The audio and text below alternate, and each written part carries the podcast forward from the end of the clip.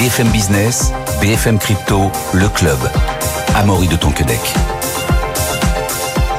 Bonjour à toutes et à tous. Si demain vous intéresse, vous êtes au bon endroit. Bienvenue dans le club BFM Crypto. C'est ici qu'on analyse, débat et débat de toute l'actualité Web3 du lundi au jeudi. Aujourd'hui, j'ai le plaisir d'accueillir Pauline Armandet comme chaque lundi. Bonjour Pauline. Bonjour Amaury. Notre journaliste euh, BFM Crypto.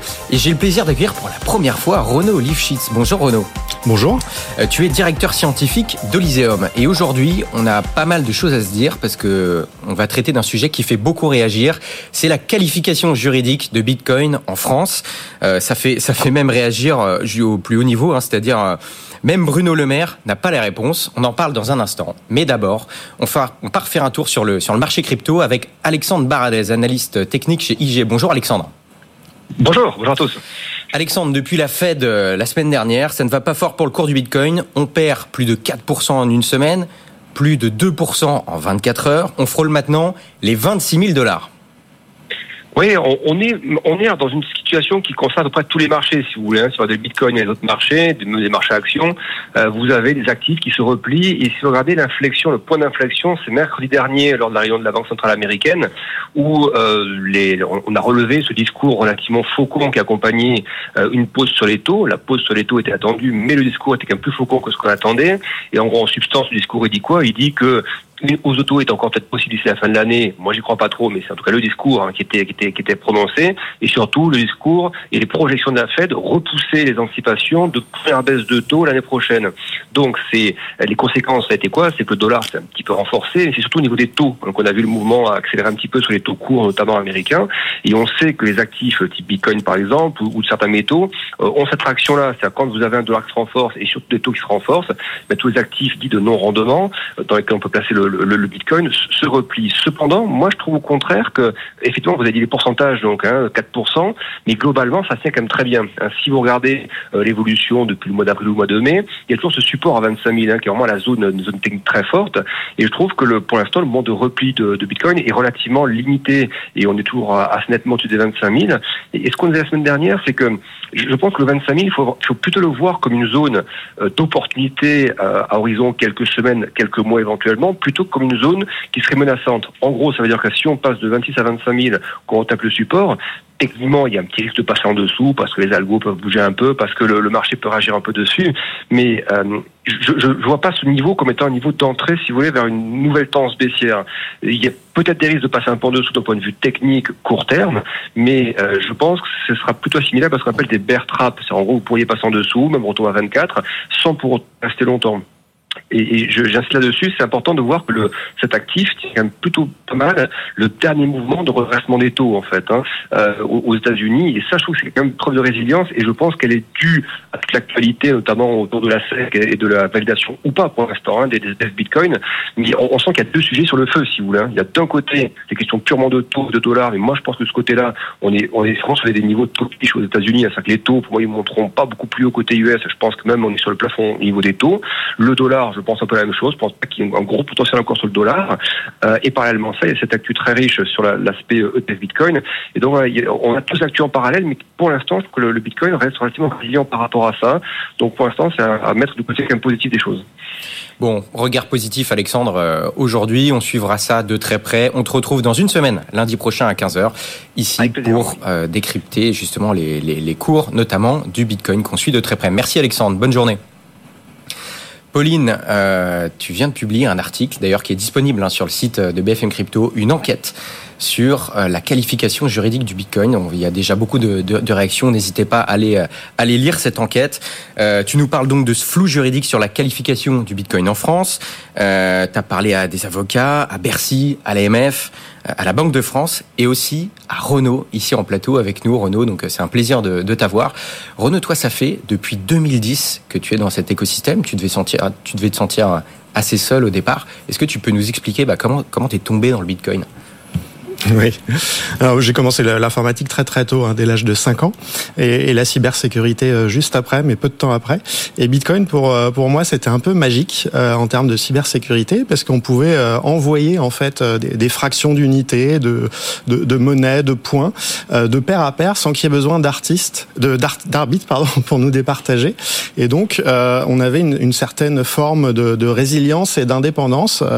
il y avait il y avait besoin de personne autrement dit pour faire les comptes et on pouvait euh, directement se transférer de la valeur. Donc c'est un peu sur cette curiosité euh, technique là euh, que je me suis intéressé à Bitcoin déjà comme objet technique parce que à l'époque il n'y avait pas d'inflation et donc les sujets monétaires étaient un peu moins prégnants que maintenant où maintenant les sujets monétaires aussi intéressent les gens et donc Bitcoin intéresse aussi sur son aspect monétaire mais à l'époque c'était une curiosité technique. C'était l'aspect échange de valeur au départ. Voilà, échange de valeur sans tiers, sans contrepartie qui était qui était très intéressant. Et il fallait déjà arriver à comprendre comment tout ça fonctionne pour euh, justement qu'on ne puisse pas tricher euh, dans le système. Et au début, tu échangeais avec qui euh, Enfin, il y a, il y a, il 2010, donc il y a plus de 13 ans. Avec qui t'échangeais Avec qui tu parlais de ça? T'étais tout seul ou alors tu tu t'échangeais déjà avec des, des personnes qui s'intéressaient aussi à, à cette révolution technologique? Alors oui, peu de gens s'y intéressaient. Alors j'ai commencé à en parler à des collègues. Beaucoup ne s'y intéressaient pas spécialement, mais j'ai quelques collègues qui ont regardé avec moi et on faisait des essais voilà, en s'envoyant de, des bitcoins, des bitcoins, je, je dis bien, à l'époque. Euh, et en fait, j'ai acheté mes, mes premiers bitcoins en, en, juillet 2010, et comme il n'y avait pas d'exchange à l'époque, euh, bah, il fallait contacter directement les mineurs euh, sur le forum historique de Bitcoin, qui s'appelle Bitcoin Talk. Donc on les contactait en message privé et euh, on proposait de, directement de leur acheter euh, des bitcoins fraîchement minés euh, par PayPal. Et puis il y avait un système de réputation pour éviter qu'il y ait des, des, arnaques et qu'on envoie de l'argent à des, à des, mauvaises personnes Et à l'époque, honnêtement, pour finir là-dessus, c'était quoi l'idée que tu avais derrière la tête? C'était pour t'amuser ou alors tu sentais qu'il allait se passer quelque chose de grand comme il s'est passé aujourd'hui? Euh, pour étudier l'objet, comme je l'ai dit, euh, surtout c'était la curiosité euh, technique sur l'objet. Et puis après, je me suis dit, oui, ça va probablement prendre de la valeur puisque ça vaut rien. Donc j'en ai acheté quelques milliers à l'époque. Hein. Ah enfin oui, juillet 2010, on était autour de 5 centimes de dollars l'unité, donc un peu moins en euros si je dis pas de bêtises. et bah, j'ai fait la toute première conférence en France en juin 2011, donc l'année d'après Pareil, en en parlant sur le forum Bitcoin Talk, parce qu'il y avait qu'un site web où on parlait de Bitcoin, c'était le forum historique. J'avais eu 10-20 Français qui étaient éventuellement intéressés pour y assister, donc je me dis, bon, ça fera un tout petit événement. Voilà, si déjà on est 10-20, ça sera déjà pas mal.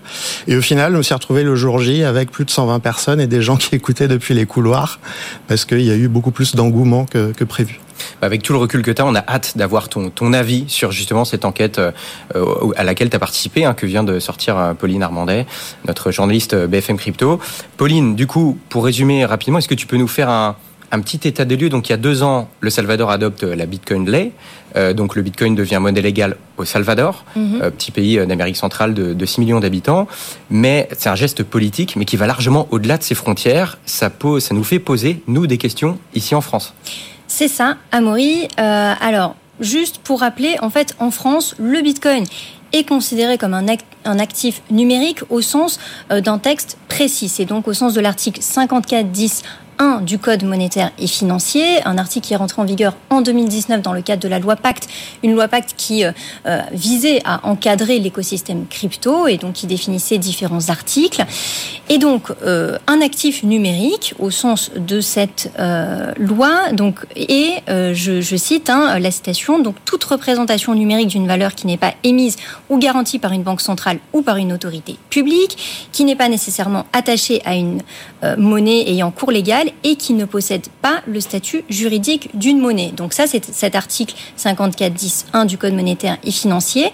Et donc, depuis, euh, comme tu le rappelais, euh, le Bitcoin qui est considéré comme une monnaie euh, légale au Salvador, eh bien, ben, ces conditions, elles tombent un peu à l'eau. Donc cet article a été, date d'il y a plus de deux ans, a été écrit avant que le Bitcoin, que le Salvador adopte Bitcoin en monnaie légale. Donc là, ça fait poser des questions. Et donc, elle tombe, enfin, il tombe en quelque sorte euh, à l'eau. Et ça, euh, c'est quelques experts hein, qui nous en parlent, notamment dans l'article. Donc, l'avocat euh, fiscaliste Dominique Laurent, mais également Akli Lecoq, qui est un ancien inspecteur des finances, hein, qui était entre 2017 et 2023, et qui opère aujourd'hui à l'unité cyberespace de la gendarmerie nationale. En fait, ce qu'ils expliquent, c'est que bah, cet article, et notamment ces conditions cumulatives qui vont définir un actif numérique, bah, elles sont plus forcément d'actualité, euh, en tout cas en ce qui concerne le Bitcoin, parce qu'on va prendre par exemple une condition cumulative, typiquement le fait de dire qu'un actif euh, numérique n'est pas nécessairement attaché à une monnaie ayant cours légal, bah, du coup, vu que euh, le Bitcoin a cours légal au Salvador, bah, cette condition cumulative, typiquement, elle va tomber à l'eau. Donc, selon eux, le Bitcoin ne devrait plus être considéré comme un simple actif numérique, entre guillemets, mais bien comme une monnaie légale. En France, et d'ailleurs, il y a un député français proche de l'écosystème crypto, mhm. Jean-Michel Miss, qui avait déjà interpellé Bruno Le Maire quelques mois après l'adoption du Bitcoin au Salvador. Donc le Salvador, Bitcoin au Salvador, c'était septembre 2021. Lui interpelle Bruno Le Maire en, en décembre 2021, mais Bruno Le Maire, je crois, n'a jamais répondu. Il n'a jamais répondu à cette question. Euh, C'était une question écrite, donc en termes d'interpellation. Et Jean-Michel Miss, à l'époque, avait dit, euh, depuis cette adoption par le Salvador, les prix au Salvador peuvent être libellés et réglés en bitcoin, tout comme les dettes libellées en dollars existant précédemment. Cette disposition, au regard du droit international, semble ainsi faire du bitcoin une devise, un instrument d'échange contre des biens ou des services circulant dans une économie nationale. Et effectivement, euh, Jean-Michel Miss n'avait pas euh, reçu de réponse de la part de Bruno Le Maire. Et euh, je me suis entretenue avec Jean-Michel Miss il y a quelques jours pour lui dire, bah voilà, pourquoi est-ce que vous pensez que Bruno Le Maire n'a pas répondu? Et il m'a dit, je cite, je pense que clairement ça a embarrassé les services de Bercy. Bruno Le Maire n'était pas prêt à y répondre, même s'il y avait aussi une question d'agenda. Et euh, c'est vrai que toi, euh, Renaud, tu avais aussi discuté euh, beaucoup de cette question avec Jean-Michel Miss. Bah, Renaud, oui, quel est, ton, quel est avis sur la question? Déjà, comment est-ce que tu te positionnes, entre entre Bitcoin actif numérique ou monnaie légale? Alors moi je regarde le seul texte qui est en vigueur euh, en France, qui est le Code monétaire et financier, euh, comme l'a rappelé Pauline, et qui est même pointé par le, Code général des impôts. Hein. Et le seul code donc en vigueur en France, euh, bah, on a trois causes d'exclusion de, de, Bitcoin comme un actif numérique. Donc c'est très clairement pour moi pas un actif numérique. Et au niveau international, si on raisonne au niveau international, bah effectivement, comme euh, le Salvador, on reconnaît sa souveraineté euh, et qu'il a adopté comme monnaie officielle le Bitcoin, bah, c'est considéré comme une devise étrangère en termes de droit international, donc une monnaie pour nous, au même titre que le dollar, par exemple, qui est aussi euh, une de ces devises officielles au Salvador. Donc pour moi, en termes de voilà de loi internationale, c'est très clair, et en termes de loi purement française, c'est très clair aussi, parce qu'on a trois conditions qui spécifient que Bitcoin n'est pas un actif numérique dans le code monétaire et financier. C'est quoi ces trois conditions-là? Alors ces trois conditions, il y a, Pauline en a parlé, mais notamment euh, qu'il euh, n'est pas euh, adossé à une devise officielle, ce qui n'est pas le cas mhm. euh, à l'heure actuelle, mais aussi qu'il n'est pas garanti par une autorité publique. Or, euh, dans la ley Bitcoin, quand on lit la ley Bitcoin, je crois que c'est l'article 14 ou 13 ou 14, j'ai un petit doute, la ley Bitcoin dit que la Banque du Salvador garantit la convertibilité immédiate et illimitée de Bitcoin en dollars. Donc on a bien une autorité publique qui euh, assure la convertibilité euh, de Bitcoin, de même que c'est euh, une, monnaie officielle, et de même que la troisième condition est qu'ils servent d'un outil de paiement pour les commerçants. Et comment toi t'expliques cette, non-réponse, par exemple, de Bruno Le Maire il y a, il y a un peu moins de deux ans? Comment comment t'expliques le fait que ce soit un peu compliqué pour eux de se positionner? Mon opinion, c'est que la loi a été mal conçue et donc on se retrouve euh, clairement dans un dans un trou hein, de la loi que la loi n'avait pas anticipé ou prévu. Donc euh, pour moi, il faudrait réécrire la loi parce que euh, bah, telle qu'elle est, en fait, la loi en vigueur et euh, comme je disais dans le code monétaire et financier, dans le code général des impôts, euh, pointe donc vers euh, ce texte. Et ce texte à l'heure actuelle et depuis 2021, donc on a un, énorme trou juridique puisque les lois internationales comme les lois françaises démontrent que Bitcoin est une monnaie et non plus un actif numérique. Ça crée clairement de l'insécurité juridique, Pauline, notamment avec des conséquences fiscales qui peuvent être importantes si le, Bitcoin n'est pas encadré par la loi française. Oui, euh, et juste sur l'aspect loi mal conçue, euh, mmh. pour juste rebondir sur ce que disait Renaud, euh, c'est vrai que ce que nous a aussi dit l'avocat fiscaliste, c'est que visiblement cette loi française, elle s'est basée sur un texte européen qui avait été rédigé en 2014 par l'autorité bancaire européenne et qui lui-même, ce texte, donnait une définition des actifs juridiques, typiquement ces trois conditions négatives qu'on a évoquées au cours de l'émission. Et donc c'est aussi pour ça qu'on peut considérer que la loi française a été euh, ben, un peu mal rédigée parce que c'est probablement basé sur un texte de l'autorité bancaire européenne qui définissait les, les actifs numériques. Et donc c'est. Euh, c'est quoi C'est une question de, de hiérarchie des normes? Euh, ben là pour la BE, enfin l'autorité bancaire européenne, elle définissait juste les actifs numériques, euh, elle donnait un avis sur les actifs numériques. Et euh, ben euh, c'est visiblement cette euh, cette définition là qui est rentrée ensuite dans dans le texte de loi français. C'était juste pour faire un, petit un petit rebond sur ce que disait Renaud. Et pour répondre à ta question, Amaury, effectivement en termes fiscal, ça a évidemment des conséquences parce que Jusqu'à présent, cet article du Code monétaire et financier va renvoyer vers un article du euh, code général, euh, enfin en tout cas un article de euh, la qui impose en fait une taxation des plus-values en crypto-monnaie, une taxation à, hauteur de 30% si les plus-values dépassent 300 euros, voilà par an. Oui, aujourd'hui c'est ça. Quand on quand on fait une plus-value en crypto actif ou actif numérique, oui. on est censé payer 30% de taxes sur les sur les plus-values. Et aujourd'hui ça, si Bitcoin demain était considéré comme monnaie légale en France, ce ne serait plus le cas. Bah, a priori, en tout cas, euh, si, si, en tout cas, ça, devient, euh, enfin, si ça devait être considéré comme tel en France, euh, le Bitcoin rentrerait plus dans une définition de bien meuble, et là, ça renverrait vers un article plus précis du Code général des impôts, donc l'article 150, il me semble, du Code général des impôts, qui, euh, lui, indique qu'une exonération pour toute cession de biens inférieure, en euros inférieurs à 5000 euros est possible. Et donc, du coup, ben, toute cession de Bitcoin contre des euros inférieurs à 5000 euros, ben, ça ne serait pas forcément taxé. Et donc là, on rentre dans un champ fiscal qui est totalement différent pour, en tout cas, le Bitcoin. Renaud, tu as une réaction par rapport à ce, feuilleton hein. juridique Oui, oui, bah, pour moi, ça change beaucoup de choses, euh, même en tant que, je dirais, euh, simple utilisateur crypto et honnête euh, citoyen, simplement. Euh, parce que moi, j'utilise souvent Bitcoin pour payer des verres, aller au restaurant, faire des achats chez des commerçants de proximité. Et aujourd'hui, la loi m'oblige à pour chacune de ces de ces enfin chacun de ces actes d'achat euh, de déclarer une cession euh, sur ma fiche d'impôt l'année d'après.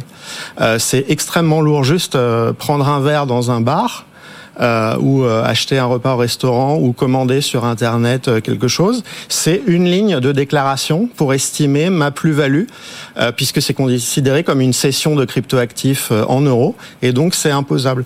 Et donc c'est de toute façon pas recevable par un honnête citoyen qui veut utiliser Bitcoin d'avoir des, des, des, obligations déclaratives aussi lourdes, parce qu'il faut se rappeler de quand est-ce qu'on a commandé des verres, à quel taux on, a, on a acheté et revendu le Bitcoin, donc à quel, à quel moment on l'a revendu précisément dans la soirée pour avoir la valeur de, déclarative. Le commerçant lui-même va pas être d'accord. On ne sait pas s'il conserve ses bitcoins en bitcoin ou s'il les revend en euros, donc on va pas avoir le même taux de change non plus. Enfin, c'est un casse-tête pas possible pour un utilisateur euh, lambda de bitcoin. L'obligation déclarative en elle-même, je parle pas de la fiscalité, euh, du taux de fiscalité, mais l'obligation déclarative en fait que euh, ça met des bâtons dans les roues. Ça met des bâtons dans les roues à tous les utilisateurs honnêtes qui veulent utiliser bitcoin dans les commerçants de, de proximité, on va dire. Et d'ailleurs, toi, tu arrives facilement à, tu, parlais d'aller au restaurant, de prendre des verres ou faire d'autres achats. Tu arrives aujourd'hui à le faire facilement. Il y a pas mal de commerces aujourd'hui qui, acceptent le Bitcoin en France alors oui, euh, c'est quelque chose qui est très peu connu, mais je pense qu'il faut euh, il faut en parler. Euh, sur Paris, Île-de-France, on a une cinquantaine de commerces de proximité hein, qui acceptent Bitcoin nativement j'entends. 8000 dans le monde d'après btcmap.org, qui est un site assez complet qui, qui regroupe justement les commerces qui acceptent Bitcoin. je parle uniquement des commerces physiques, mais il y en a encore plus en ligne. Hein. Si on inclut les commerces en ligne, on peut presque quasiment doubler, doubler ce chiffre-là.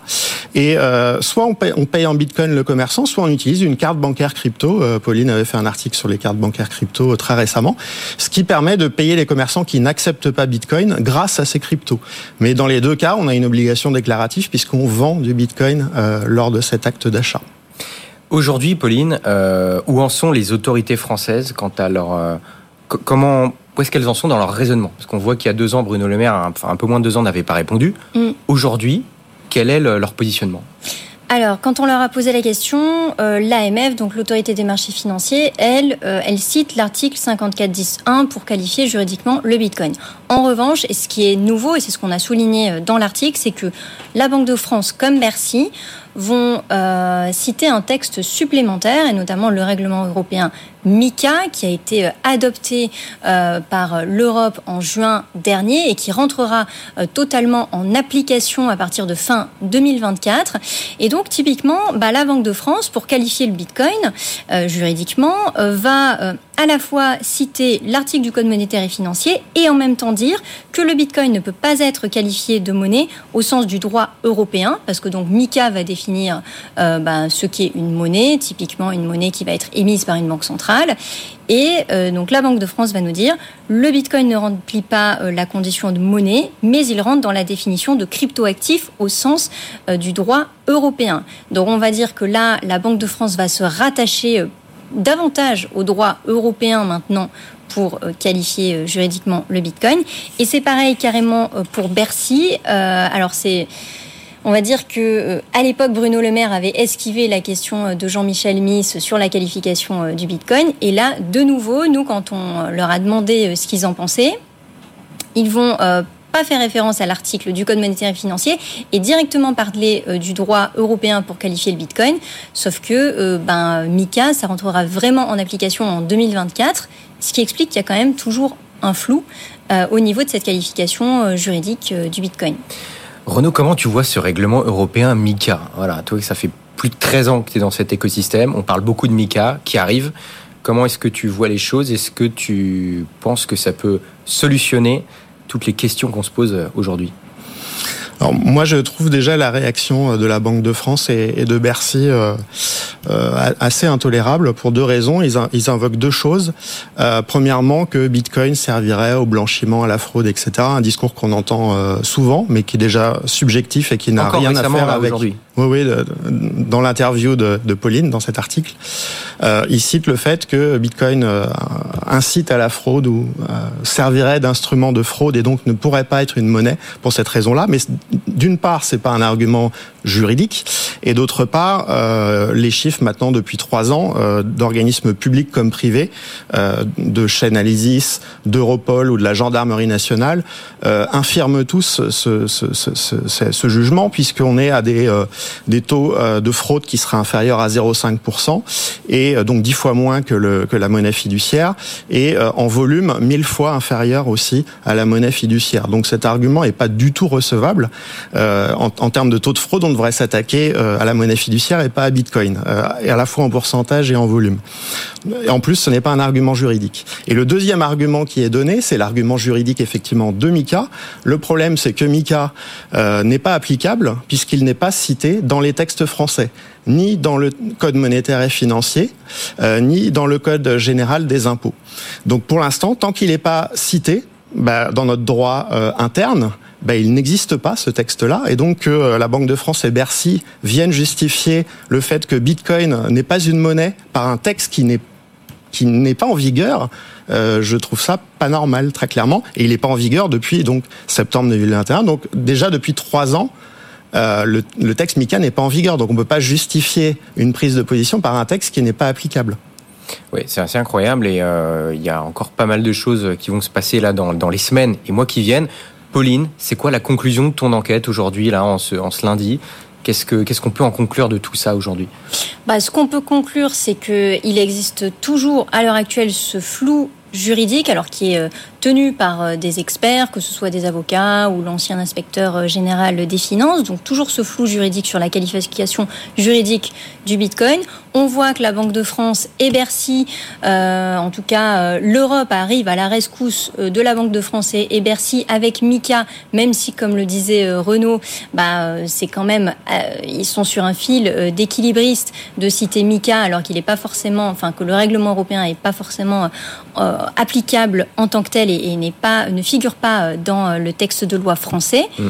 Et euh, donc c'est pour ça notamment que euh, Dominique Laurent, l'avocat fiscaliste qui est interrogé dans l'article, dit tant que le texte de loi français n'est pas modifié, euh, et les autorités françaises ne considèrent pas qu'il y, a une modification à faire, bah, des contribuables français euh, qui, euh, qui détiennent du Bitcoin et qui voudraient faire des, des sessions en Bitcoin, ils peuvent très bien bah, expliquer qui a un flou juridique à l'heure actuelle et qui peuvent euh, typiquement euh, euh, se référencer au Code général des impôts et pouvoir effectuer certaines sessions en Bitcoin parce qu'il y a un, flou juridique et pas être imposé à 30%. Ça fait beaucoup réagir, on va suivre tout ça de très près. N'oubliez pas d'aller consulter l'article de Pauline Armandais sur notre site, hein, BFM Crypto. Il est d'ores et déjà disponible, notamment aussi la newsletter à 18h dans vos boîtes mail. Pour ceux qui ne sont pas encore abonnés, abonnez-vous, c'est gratuit. Merci beaucoup Renaud, Renaud Leifschit euh, d'avoir été euh, avec nous. Merci Amaury. Euh, directeur scientifique d'Olyséum. Euh, tu reviens quand tu veux, on va suivre tout ça de, de très près dans les, semaines à venir dans l'émission. Pauline Armandet, journaliste BFM Crypto. Merci Pauline. Quant à nous, on se retrouve demain dès 15h. Bonne journée, bonne soirée. BFM Business, BFM Crypto, le club.